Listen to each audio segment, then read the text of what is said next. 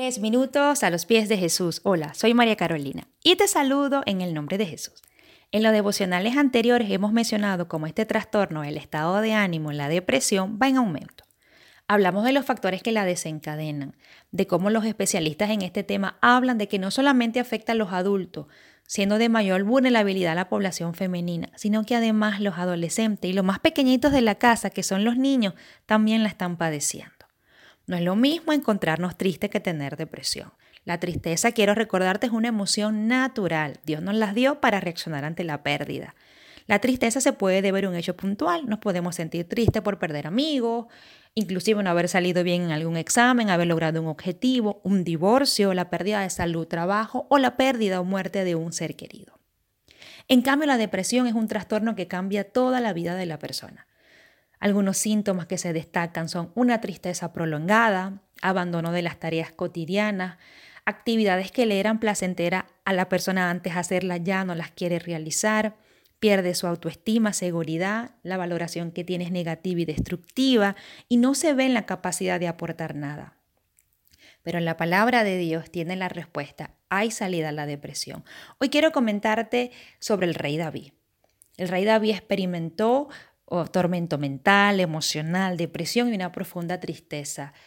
David, adicional al pecado de adulterio que cometió y asesinato, luego pierde a su hijo con Bexabé. Dice la palabra de Dios en 2 de Samuel capítulo 12, versículo del 15 al 20.